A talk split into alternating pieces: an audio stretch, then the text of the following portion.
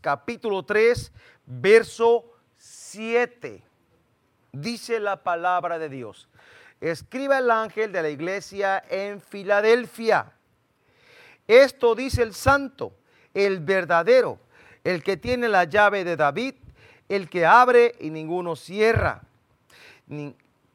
y cierra y ninguno abre. Yo conozco tus obras, he aquí que he puesto delante de ti una puerta abierta, la cual nadie puede cerrar, porque aunque tienes poca fuerza, has guardado mi palabra y no has negado mi nombre.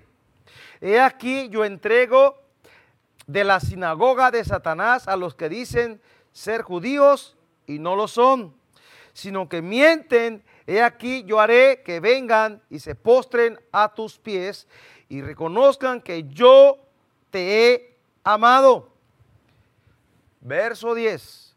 Por cuanto has guardado la palabra de mi paciencia, yo también te guardaré de la hora de la prueba que ha de venir sobre el mundo entero, para probar a los que moran sobre la tierra. He aquí yo vengo pronto. Promesa, pronto. Retén lo que tienes para que ninguno tome tu corona. Retén lo que tienes. Al que venciere, yo le haré columna en el templo de mi Dios y nunca más saldrá de allí. Y escribiré sobre él el nombre de mi Dios y el nombre de la ciudad de mi Dios, la nueva Jerusalén, la cual desciende del cielo de mi Dios y mi nombre nuevo Oremos iglesia. Padre, en el nombre de Jesús, gracias por tu preciosa palabra. Gracias por tu palabra. Háblanos esta mañana. Quita todo estorbo que hay en nuestra vida. Todo aquello que venga a entorpecer la palabra de Dios, ahora mismo te vas en el nombre de Jesús. Amén y amén. En estos últimos domingos hemos compartido en la primera reunión, que ahora la segunda va a ser diferente, en cuanto a la predicación, eh, mensaje a las iglesias de Apocalipsis. Hoy vamos a hablar de la iglesia de Filadelfia. Esta iglesia es una iglesia, apúntelo, una iglesia perseverante. Filadelfia, una iglesia perseverante. Y creo que es digna de imitar porque nosotros también debemos ser una iglesia perseverante perseverante, una iglesia que persevera en la palabra, en la doctrina, en la fe. Dice aquí el primer versículo 7 de este mensaje. Escribe el ángel de la iglesia en Filadelfia. Ahora, estas iglesias están en Asia y esta iglesia está en Asia Menor. Está a unos 40 kilómetros de Sardis. ¿Qué queda de esta iglesia? Solo quedan ruinas ahorita y bueno, de este lugar, vi, las ruinas, ¿no? Vi algunas fotos. ¿Y por qué se llama Filadelfia? Bueno, el fundador fue Atalo II, que se llamaba también Filadelfo, de ahí viene el nombre de Filadelfia, pero también significa amor fraternal. Filadelfia significa amor fraternal. Ahora, dice, esto dice el santo, el verdadero. Habla de Jesús. El santo y verdadero es Jesucristo. Él es el verdadero. Él es genuino. Él es real. Dice, el que tiene la llave de David. Cuando la Biblia habla de llaves, ¿de qué está hablando? De autoridad. Jesús le dijo a Pedro, a ti te daré las llaves del reino. ¿Sabe quién abrió? ¿Quién abrió para predicar el día del Pentecostés? Hechos 2, Pedro. Pedro empezó a predicar el Evangelio en Hechos 2. A él se le fue dada la llave para abrir. Y la llave habla de autoridad y gobierno. Jesús tiene autoridad y gobierno. Él tiene la llave. Él tiene la autoridad. Él abre y cuando Él abre, ninguno cierra. Cuando Jesús abre una puerta, nadie la puede cerrar. Qué importante es que sea Dios quien abra una puerta y no sea el hombre, porque cuando Dios abre la puerta, ningún hombre la puede cerrar. Así hagan lo que hagan, apliquen lo que apliquen, hagan brujería, hagan hechicería, nada te va a dañar. Cuando eh, Balak contrató a Balán para que maldijera el pueblo de Dios, a Israel, no pudo maldecirlo. ¿Por qué? Porque estaban bendecidos. Cuando Dios te bendice, nadie te puede nadie te va a poder maldecir, porque Dios está contigo. Dice, cuando Él abre, ninguno cierra, cuando Él cierra, ninguno abre. Y cuando Dios cierra una puerta, así hagan lo que hagan, no la van a tumbar. Aunque traigan soldadores y no la van a tumbar, porque las, Dios abre y Él cierra, y cuando Él cierra, nadie abre. Él tiene total autoridad en el cielo y en la tierra y debajo de la tierra. Todo poder a Él le fue dado. Jesús dijo, toda potestad me ha sido dada. Él tiene todo el poder para, para vencer a nuestros enemigos. Por tanto, gózate iglesia que estás bajo la cobertura del Señor y tú eres una iglesia que eres perseverante, una iglesia perseverante. Cada iglesia que hemos estudiado tiene ciertas características, pero esta iglesia de Filadelfia es una que la libra en cuestión de reprensión. No encontramos una reprensión, al contrario, encontramos, tiene cierta debilidad, le falta la fuerza, pero el Señor está ahí para fortalecerle. Y dice, yo conozco tus obras. Apocalipsis 3.8 dice, yo conozco tus obras. Todo lo que usted haga para la obra de Dios tiene un propósito y nada es en balde, nada. Si usted va al libro de Efesios capítulo 2, en el verso 10, dice acerca de las obras, dice lo siguiente, Efesios 2, 10, dice, porque somos hechura suya creados en Cristo Jesús para buenas obras, las cuales Dios preparó de antemano para que anduviésemos en ellas. Somos hechura de Dios, creados en Cristo Jesús. ¿Para qué? Para buenas obras. Dios nos ha llamado para que después de ser salvos, nosotros, para la gloria de Dios, hagamos obras. Santiago es un libro muy práctico en la Biblia. Dice, ¿tienes fe? Muéstrame tus obras. Dios nos habla a través de esta carta, de este mensaje la iglesia de Filadelfia, que hagamos obras. Hagamos obras. Y luego dice a esta iglesia, he puesto una puerta delante de ti. Y eso, eso es lo que decíamos. Cuando Dios abre una puerta para una iglesia, esa puerta va, va a traer bendición a la iglesia. Yo recuerdo ahora cuando Esteban murió. Cuando Esteban fue apedreado y murió en Hechos capítulo 7. Hechos capítulo 7 quiero leerle algo que, vi, que, estoy viendo aquí, Hechos capítulo 7. Al final dice Hechos 7, 55. Pero Esteban, lleno del Espíritu Santo, puesto los ojos en el cielo, ¿dónde puso los ojos? En el cielo. Vio la gloria de Dios y a Jesús que estaba a la diestra de Dios. Y aquí, veo, él dijo, Veo los cielos abiertos y al Hijo del Hombre que está a la diestra de Dios. ¿Qué abrió los cielos para Esteban? Se abrió una puerta del cielo cuando él dio su vida por el Señor.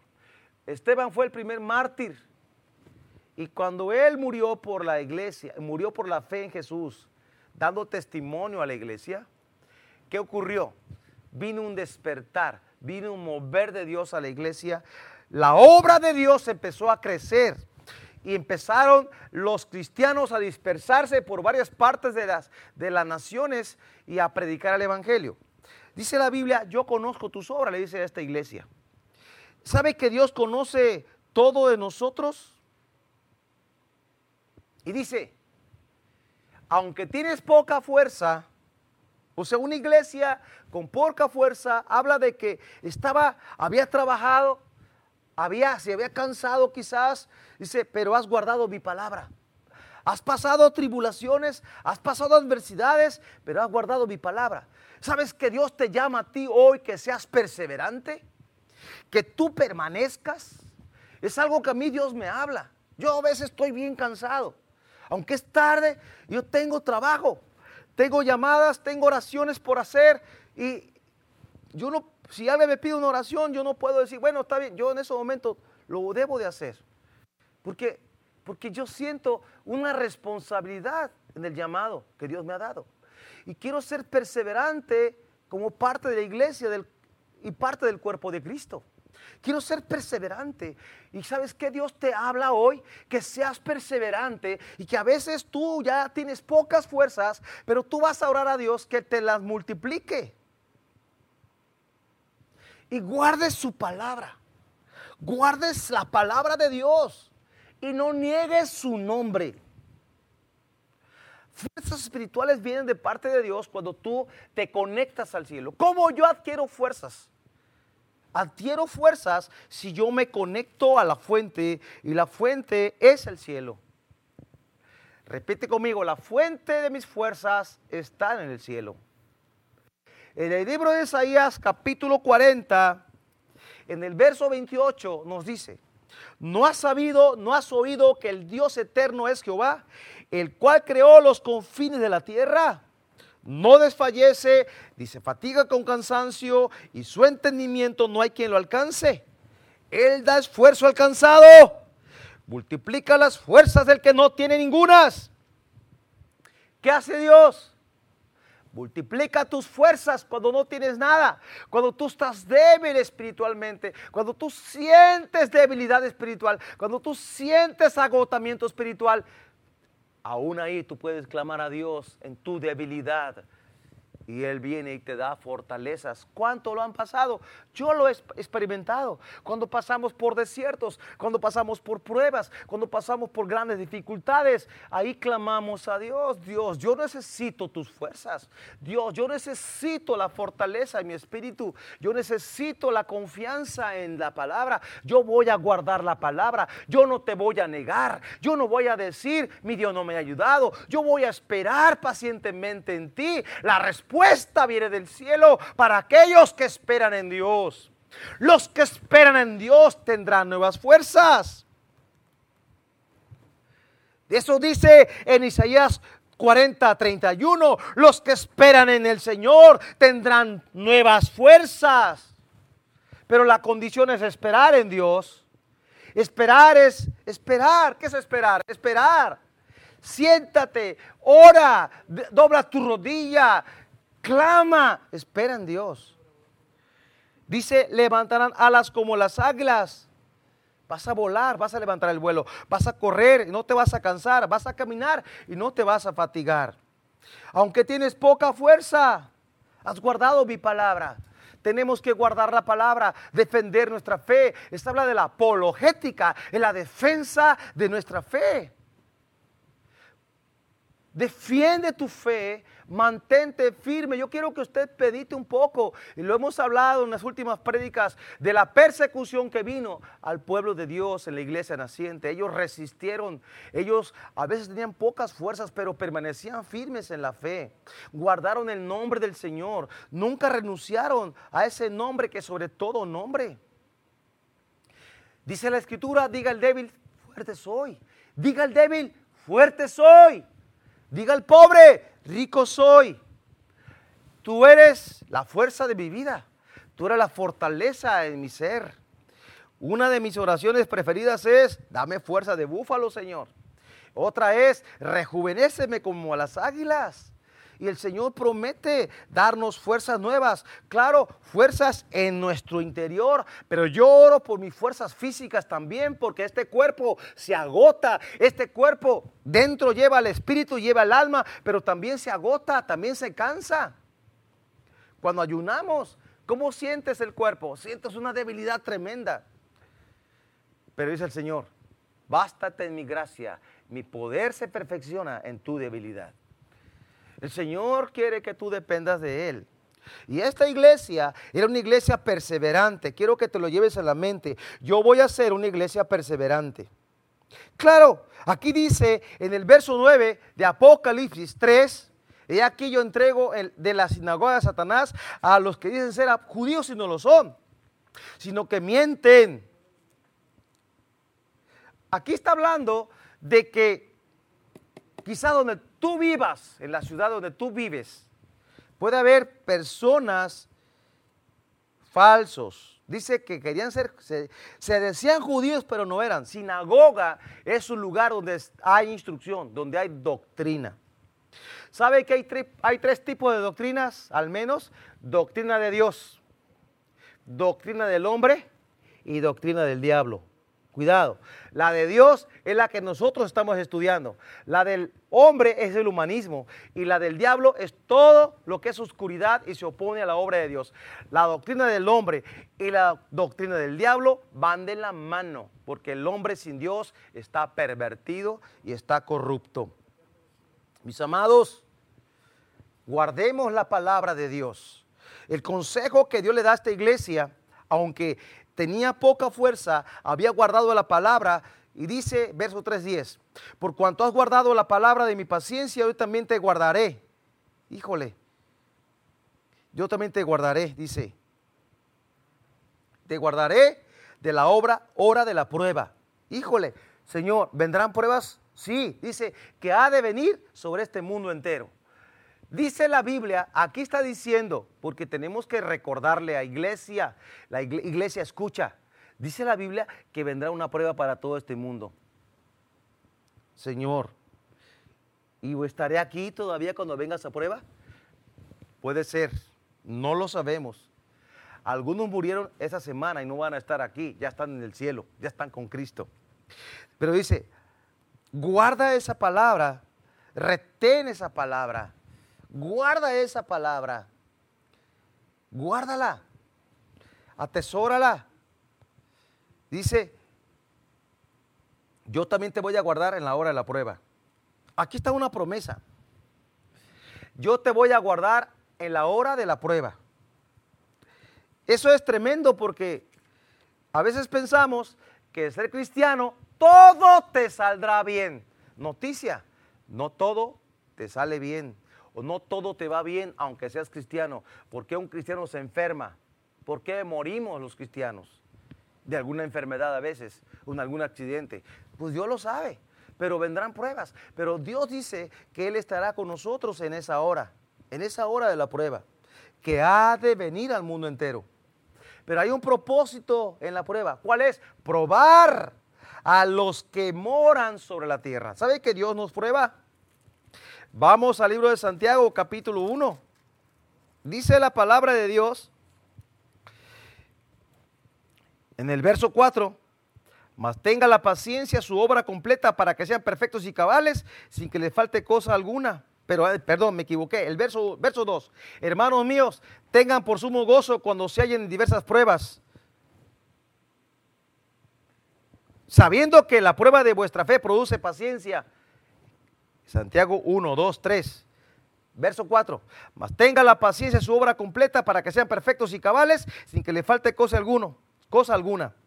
O sea, aquí está hablando de que la prueba va a producir en nosotros, va a producir algo en mí. ¿Qué va a producir? Fortaleza si yo agarro bien la prueba.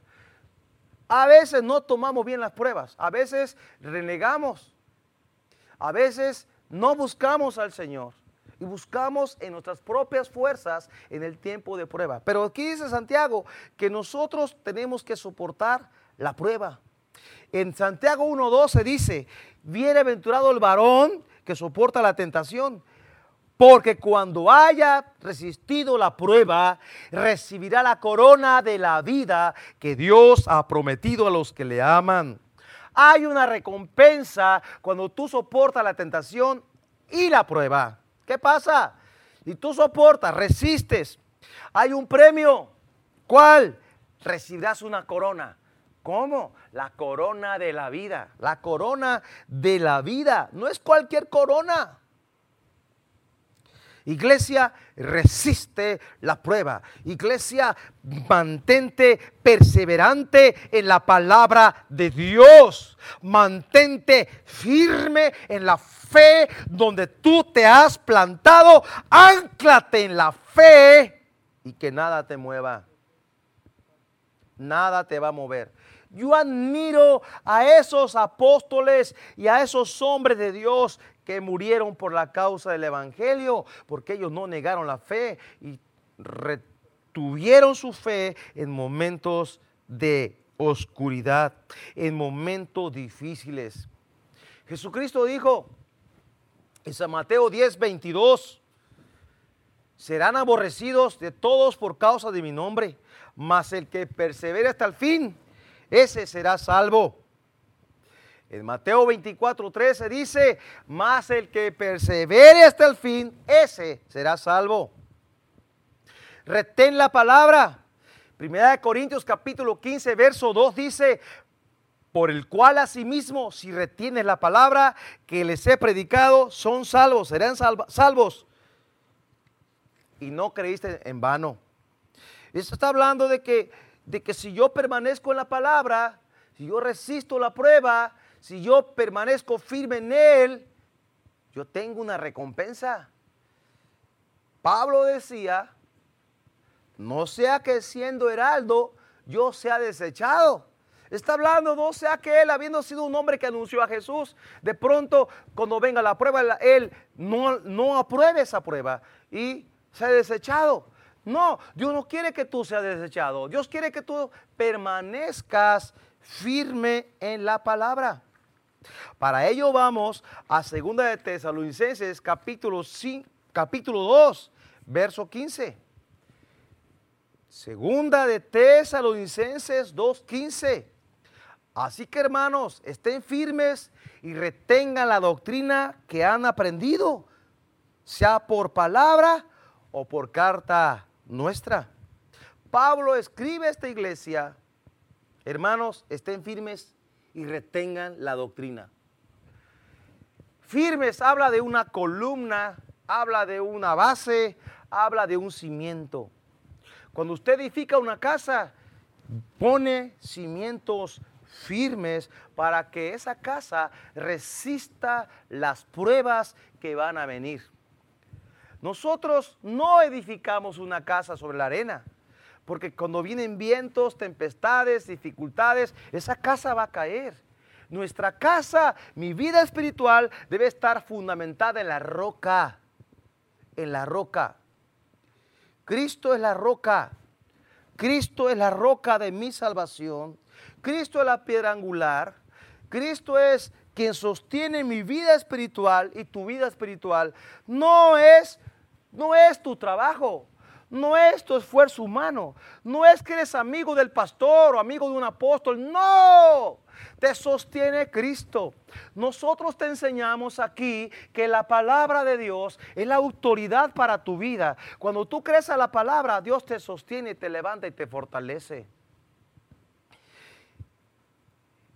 La Biblia exhorta a los ministros en Primera de Tesalonicenses, perdón, Primera Timoteo 4:6 1 Timoteo 4:6 dice, Pablo le dice a Timoteo, si esto enseñas a los hermanos, serás buen ministro de Jesucristo, nutrido con palabras de la fe y de la buena doctrina que has seguido. 1 Timoteo 4:6. Pero 1 Timoteo 4:16, apúntale, ten cuidado de ti mismo y de la doctrina persiste en ello, pues haciendo esto te salvarás a ti mismo y a los que te oyeren. Te voy a repetir este pasaje. Ten cuidado de ti mismo. Que sí, tenemos un enemigo exterior llamado Satanás, pero tenemos un enemigo interior, se llama yo. Ten cuidado de ti mismo y de la doctrina y persiste en ello Persiste en la doctrina y cuídate de ti mismo. Mantente firme para la hora de la prueba. Pero ¿sabes qué te mantiene firme? La palabra de Dios. Porque si tú te mantienes firme, vas a, primero, permaneces en la salvación. Y número dos, vas a ayudar a otros que están escuchando y viendo tu testimonio. Segunda de Timoteo 4.3. ¿Por qué Pablo le escribe a Timoteo y dice, hey, permanece? Porque dice en segunda de Timoteo 4.3. Porque vendrá tiempo cuando no sufrirán la sana doctrina, sino que teniendo comezón de oír, se amontonarán maestros conforme a sus propias concupiscencias. Pero Pablo también escribe a Tito, le dice en segunda, segundo, segundo, capítulo 2, verso 1. Pero tú habla lo que está de acuerdo a la sana doctrina. ¿Qué tengo que hablar? Lo que está de acuerdo a la sana doctrina. Retén la sana doctrina. Reténla, abrázala, no te sueltes de ella. Porque esto te da la victoria para que tú, tú llegues al final de tus días y puedas amar y honrar el nombre del Señor. El Señor te está hablando en esta mañana. ¿Sabes qué, iglesia? Tenemos que perseverar en la palabra de Dios. Pero el Señor dice, aquí vengo pronto. Apocalipsis capítulo 3, verso 11. He aquí vengo pronto. ¿Cuántos están listos para esa venida de Jesús? Esta iglesia estaba lista. Tenía poca fuerza, pero había retenido la palabra y tenían fe en sus corazones. Estaban perseverando. No hay otra manera. Aquí es una carrera de perseverancia, una carrera de fe, Hemos comenzado una carrera y vamos a continuar en ella en fe. Retén lo que tienes. Retén lo que tienes. ¿Qué es lo que Dios te ha dado? Dios te ha ungido. Dios te ha tocado. Dios te ha ministrado. Dios te ha liberado. Ya dejaste tu pasada manera de vivir. Retén tu integridad con Dios. retén la santidad con Dios. Retén tu fe en Él. Retén la palabra. Retén tu comunión con Dios. Mantente firme en la fe. Persevera, iglesia. Persevera. Persevera. Persevera. Persevera. Retén lo que tienes para que ninguno tome tu corona. Otra vez hay una corona para ti. Que nadie la tome. Hay una corona que tiene tu nombre. Es para ti. Retén. Retén tu camino con Dios. Yo quiero animarte esta mañana y tú has estado batallando en tu fe. Has, has estado a punto de negar al Señor. O sientes o ya no sientes la presencia de Dios. Tú sientes que ya no hay propósito para ti. El Señor te dice esta mañana, retén lo que tienes, retén lo que tienes para que ninguno tome tu corona. Retén, mantente anclado en Él. En el verso 12 de capítulo 3 de Apocalipsis dice, al que venciere. Siempre aparece esta, esta palabra, al que venciere. Siempre aparece este título al final de este mensaje a cada iglesia. Tú tienes que vencer. Yo tengo que vencer. Nosotros tenemos que vencer toda barrera, todo obstáculo, toda prueba, toda tentación, toda dificultad, aún todo pecado que nos viene persiguiendo. Tú tienes que vencer. Porque yo te haré columna en el templo de mi Dios columna, algo que sostiene otra cosa. Columna, Dios te ha llamado para que seas una columna. Dice aquí, en el templo de mi Dios. Y nunca más saldrá de allí. Escribiré sobre él el nombre de mi Dios y el nombre de la ciudad de mi Dios, la nueva Jerusalén. Hay una ciudad para nosotros donde vamos a vivir con el Señor. Dios promete estar con nosotros. Esa ciudad desciende del cielo de mi Dios y en mi nombre y mi nombre nuevo. Al que venciere. No estamos aquí para negar nuestra fe. No estamos aquí para dejar atrás todo lo que Dios nos ha dado. Estamos aquí para cultivar la fe, para mantenernos firmes en Él, guardar su palabra. Dios nos habla en esta mañana y cerrando esto, haciendo un resumen. La iglesia de Filadelfia era una iglesia perseverante en la doctrina, en la palabra, en la fe.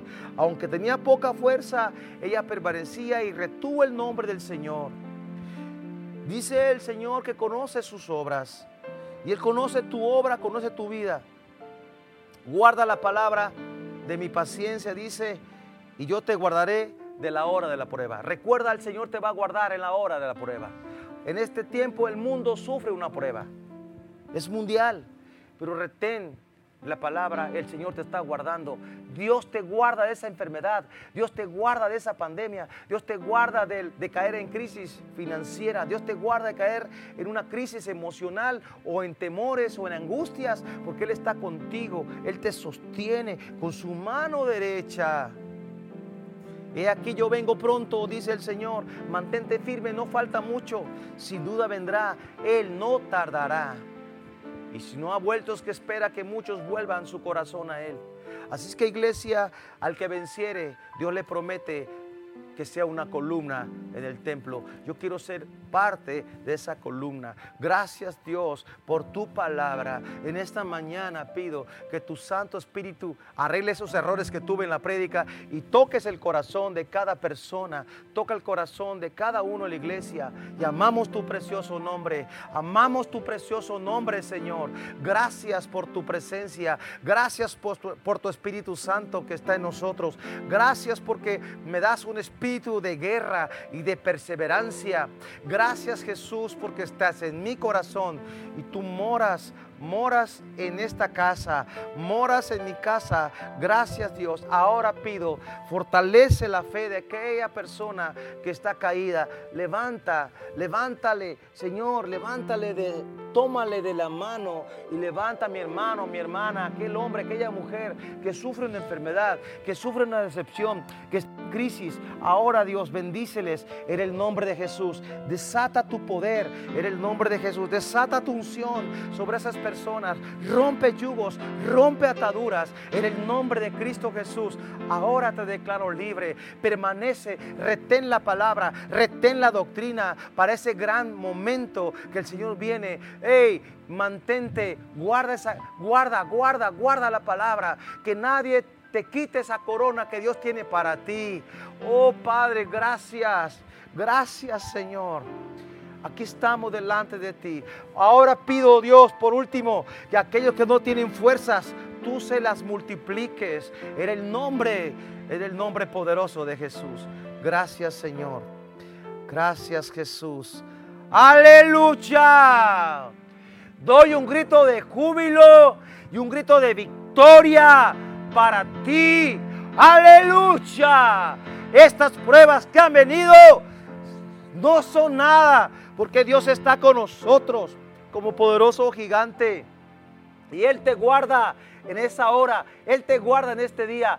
Declaramos la victoria de Cristo en tu vida y declaro que eres una iglesia perseverante en la palabra de Dios. Vas a guardar la fe, vas, vas a retener la palabra y vas a permanecer firme en la roca de nuestra salvación. Dios abrió una puerta para ti y nadie la va a cerrar. Mantente firme en el nombre de Jesús. Amén y amén.